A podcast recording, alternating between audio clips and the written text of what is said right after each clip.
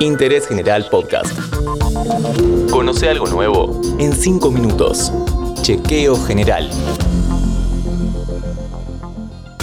Hola, ¿cómo va? En este momento arranca un nuevo podcast de interés general sobre salud y vamos a charlar sobre la importancia de hacerse los chequeos anuales, sangre y orina, lo que se puede detectar con esos controles y todo lo que hay que saber para ir a hacérselos de forma correcta y tranquila.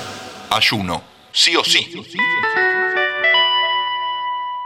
La protagonista de este episodio es médica hematóloga y se presenta en este preciso instante. Soy Marta Serga, soy médica hematóloga y me desempeño como directora del área médica del Instituto de Oncología Ángel Rofo y médica de planta del Servicio de Hematología del Hospital Alemán. Además soy docente en el pregrado en la Facultad de Medicina y docente en el posgrado de hematología de la Facultad de Medicina y la Sociedad Argentina de Hematología. Fui presidente de esta misma sociedad.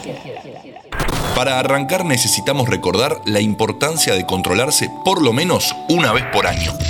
Bueno, es importante la realización de un examen de laboratorio, eh, al menos con una periodicidad anual, pero siempre hay que tener en cuenta que esto debe ser realizado en el contexto de una consulta con el médico clínico o el médico de cabecera. Y justamente en el marco de esa consulta seguramente se pedirán una serie de análisis de laboratorio para controlar ¿Qué se puede detectar con un simple análisis de sangre?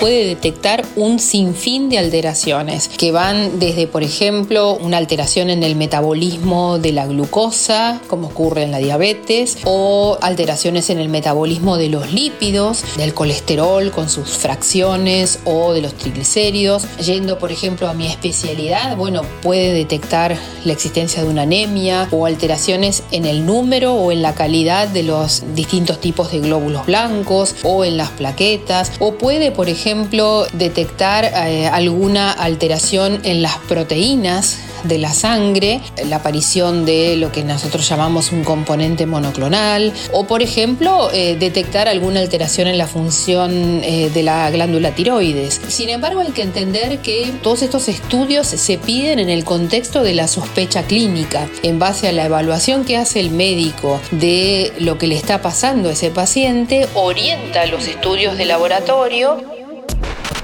¿Hay un examen que sea totalmente completo?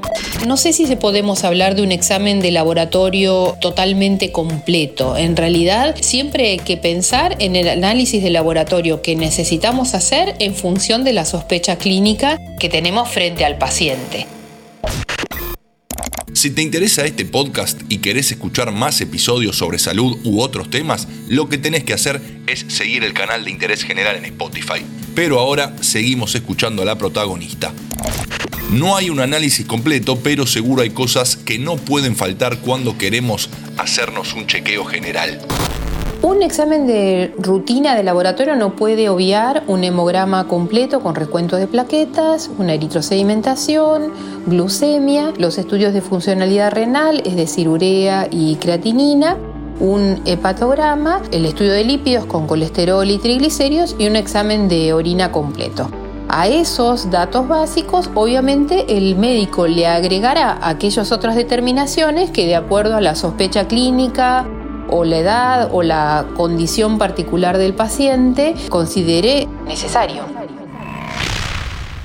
Ahora sí, mitos y verdades sobre el ayuno y la previa a un análisis de sangre.